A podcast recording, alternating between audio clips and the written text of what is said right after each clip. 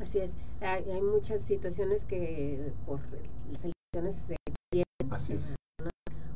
Horas, eso, pero bueno, tenemos ya, eh, tenemos ahorita la entrevista con el presidente de la Coparmex, de la Cámara eh, Confederación mm, Patronal. Confederación Patronal de la República Mexicana, la Coparmex, aquí en Colima, Eduardo Sánchez García.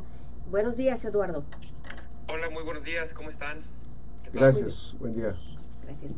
Eduardo, pues, ¿cuál es eh, la proyección para 2024 como organismo empresarial aquí en Colima? Pues, eh, ya en diversas ocasiones hablabas tú de una situación eh, pues económica que envuelta en diversos aspectos, ¿no? Seguridad y, y demás, ¿no? que bueno, no había sido muy favorable para el sector empresarial en la entidad. ¿Cuál es la proyección para 2024, Eduardo?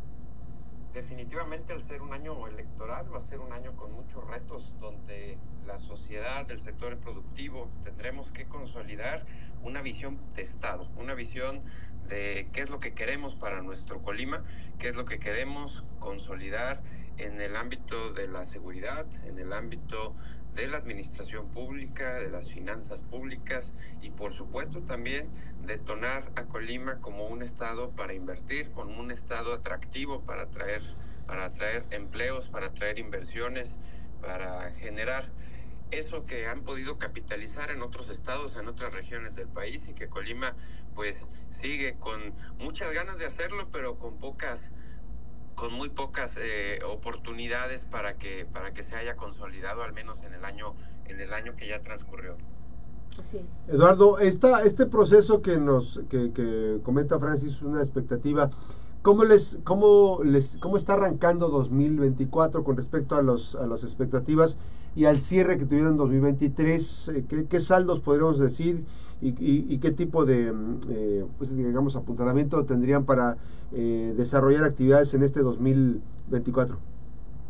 Definitivamente 2023 fue un año de recuperación económica, hemos llegado a cifras que, bueno, veníamos, veníamos con ellas antes de que llegara la pandemia, eso es un número positivo, creemos que en generación de empleos ya alcanzamos las cifras en las que estuvimos durante el 2000 durante el 2019-2020 y eh, esta situación, bueno, pues también habla de que hemos recuperado aquellas inversiones, hemos recuperado aquellas empresas en las cuales pues han podido llegar a sus cifras de generación de empleos, de generación eh, de inversión, de eh, venta en, en, cuanto a aquellas empresas que se dedican a los servicios, al, al, al comercio, y eso es positivo. Sin embargo, 2024 nos genera una expectativa positiva, ya que al ser un año electoral sabemos que eh, se genera una activación económica importante en la prestación de servicios, en la prestación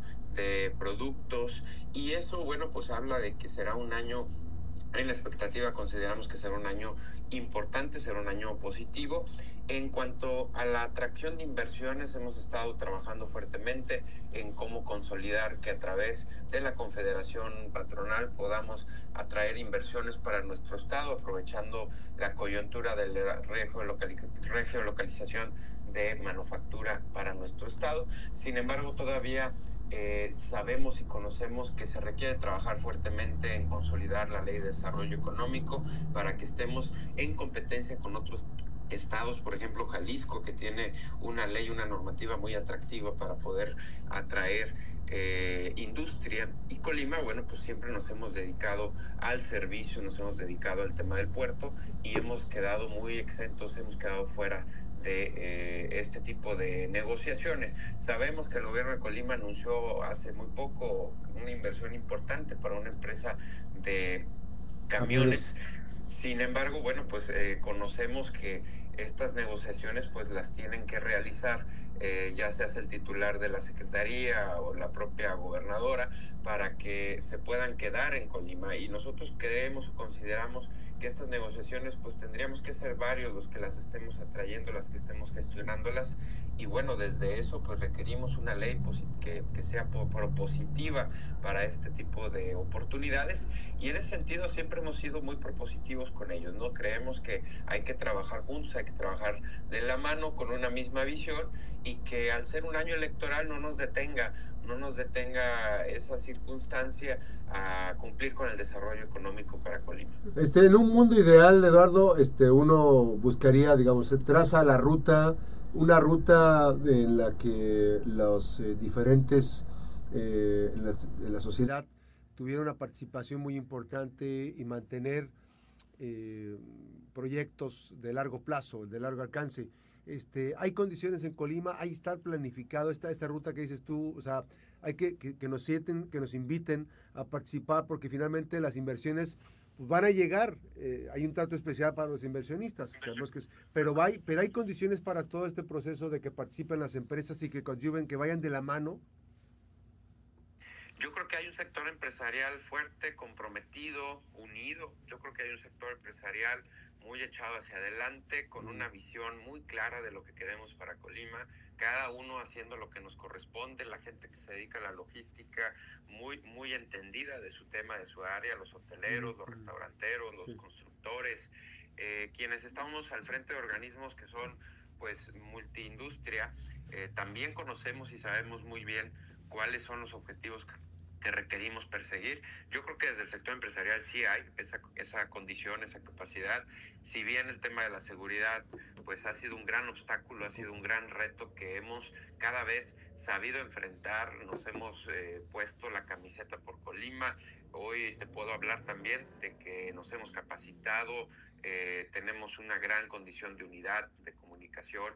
Hemos también levantado la voz, la mano ante las autoridades y hay una muy buena coordinación con ellas. Y bueno, no se requiere siempre pensar igual, se requiere justamente tener una condición en la cual a través de pensar diferente podamos tener la fuerza, tener la capacidad de consolidar lo que Colima requiere. Y hoy lo que Colima requiere son inversiones requiere empresarios, empresarias que estén dispuestos a invertir, a generar más empleos, a generar empleos bien remunerados. Y bueno, pues tendrá entonces el gobierno que entender que si bien ellos están solo por un tiempo y es muy finito, eh, hablando de administraciones, las municipales ya están por concluir o ya están en su última recta, hablando del gobierno del estado ya está prácticamente a la mitad de la administración. El gobierno federal está menos de un año de concluir su administración y el sector empresarial aquí está, aquí vamos a estar, aquí vamos a seguir y siempre con el mismo objetivo de querer lo mejor para nuestro estado, de querer lo mejor para nuestra comunidad. Yo creo que sí, sí hay condiciones, sí, sí lo podemos lograr y tenemos que entender muy bien que los gobiernos están aquí para hacer que las cosas sucedan, para facilitar que las cosas sucedan. Eduardo, ustedes como Cámara vienen pues ya al proceso electoral, como bien lo hemos estado mencionando, tanto tú como nosotros, pero eh, viene el proceso electoral, ustedes como Cámara pues siempre han estado invitando a la participación ciudadana, pues a que salga, a que salga el día de la jornada a votar eh, y eh, realizan diversas este, acciones durante este periodo. que están, acaban de determinar una que fue este eh, para invitar a que fueran por su credencial de lector antes de que se cerrara eh, pues esta campaña del INE que fue ayer, ayer lunes, pero ahora ¿qué viene en este sentido eh, de Coparmex? ¿Qué, qué, qué sigue? Bueno, pues sí, efectivamente, déjenme compartirles que fue muy exitosa esta campaña de Medeo. Logramos que varias empresas lograran un cierre 100% efectivo. Debemos reconocer que el sector empresarial es altamente comprometido. La campaña se llamaba Medeo.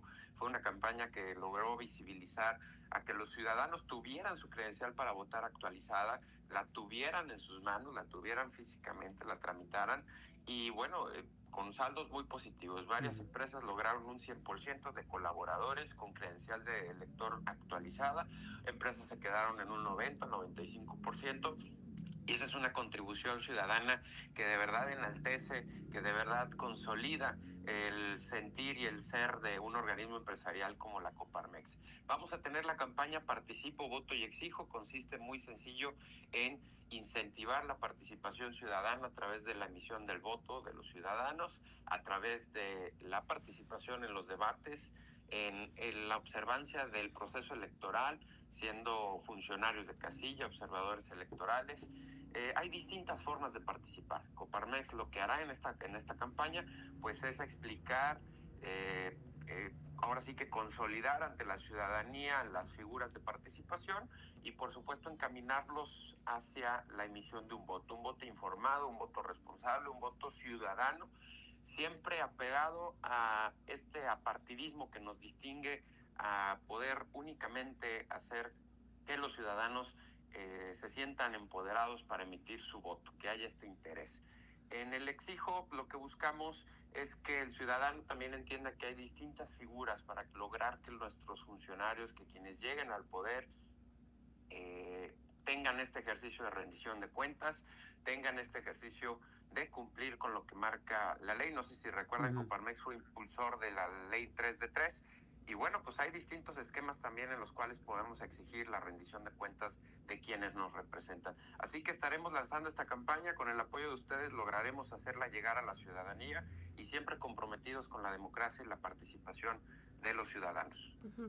Sí, y va, a ser interesante. Yo aquí lo digo, este, ponderando, y digo, honor a quien honor merece, en, una, en un momento, en una circunstancia de responsabilidad, este, digamos, hay empresarios que les gusta exigir, pero también no se quedan con la parte de la exigencia. O sea, como dices tú, son propositivos. Ahora también están haciendo este procedimiento para poder este, complementar, ¿no?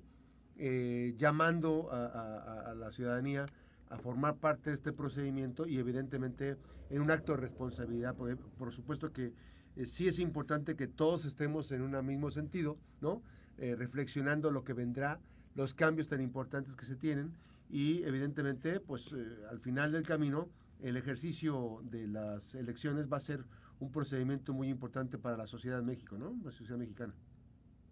Definitivamente, definitivamente creo que lo que está en juego no únicamente es el futuro, lo que está en juego es verdaderamente la visión de cómo queremos consolidar a nuestro país, cuál es la visión de Estado, cuál es la visión ante el tema de seguridad, ante el tema del involucramiento de organizaciones delictivas en la vida pública. Yo oh. creo que esa visión es una visión que es la que está en juego, es lo que estamos viviendo, es lo que está en la nota en todos los medios, es lo que está en la nota en las familias, en la ciudadanía y pues tendremos que discutirlo, tendremos que echar frente a ello y decidir en las próximas elecciones del 2 de junio. Pues agradezco mucho la conversación, no será la última que tengamos eh, contigo, evidentemente este acompañamiento va a ser muy importante sobre las reflexiones, hay muchas reflexiones que tenemos que hacer, este, tú das un voto, yo doy un voto, Francis da un voto, cada quien va a dar un voto, pero lo más importante es que seamos analíticos en todo este proceso y, eh, digamos,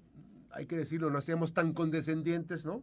Con los que nos van a buscar representar en los próximos, en los próximos días, este, a través de las elecciones. Gracias, Eduardo, buen día.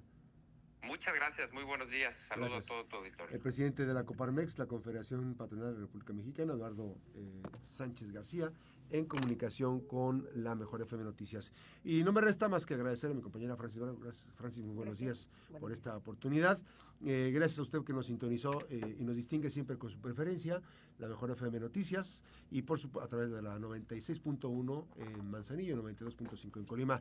Le recordamos a las autoridades municipales de Villa de Álvarez, por favor, que eh, busquen al ganadero que, cuyo, o ganadera, puede ser mujer, que se le salen las vacas ahí por el tercer anillo periférico cerca de la Plaza Sendera, van a ocasionar un accidente. El menor de los casos es que la vaca vaya a quedar este, vaya a quedar mal y que la vayan a meter pero la otra es que, se, que una persona se, se, ocasiona un accidente y pueda perder incluso la vida o, causar daños. Ojalá que puedan hacer esto. Se sale en la madrugada, hay poca visibilidad en la, en la noche a veces están en el día, entonces sí es importante que las autoridades municipales de Villa de Álvarez eh, tengan esta oportunidad de intervenir. Nos vamos, soy Max Cortés, gracias Francis nuevamente, gracias. Gracias. Buenos días, gracias a mi compañera eh, Yadira Batista en apoyo a la producción, mi compañero Rubén Tapia en controles técnicos. Soy Max Cortés y usted está veraz y oportunamente informado a través de los micrófonos de la Mejor FM. Que tenga una feliz